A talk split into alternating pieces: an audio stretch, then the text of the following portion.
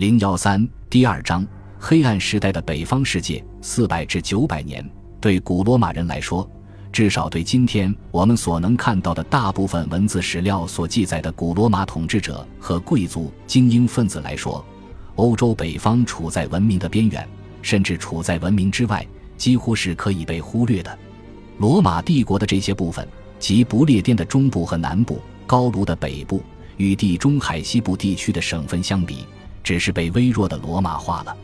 值得注意的是，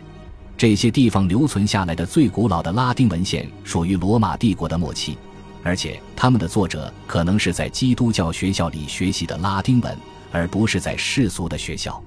罗马当局一般不会注意到不列颠和高卢北部，除非是在这些地区出现篡位者的时候，或者是在这些地区受到边境外更加野蛮的部族攻击的时候，譬如法兰克人。阿拉曼人、萨克森人、皮克特人以及食人肉的阿特克提人，北部行省实际上不过是用来保护帝国免遭境外蛮族攻击的缓冲地带。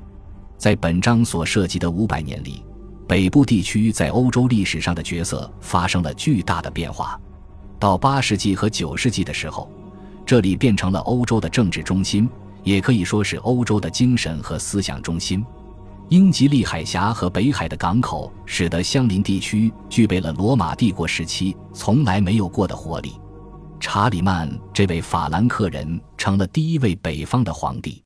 他在八百年的加冕礼，经常被正确的看作重心由南方转移到北方的象征，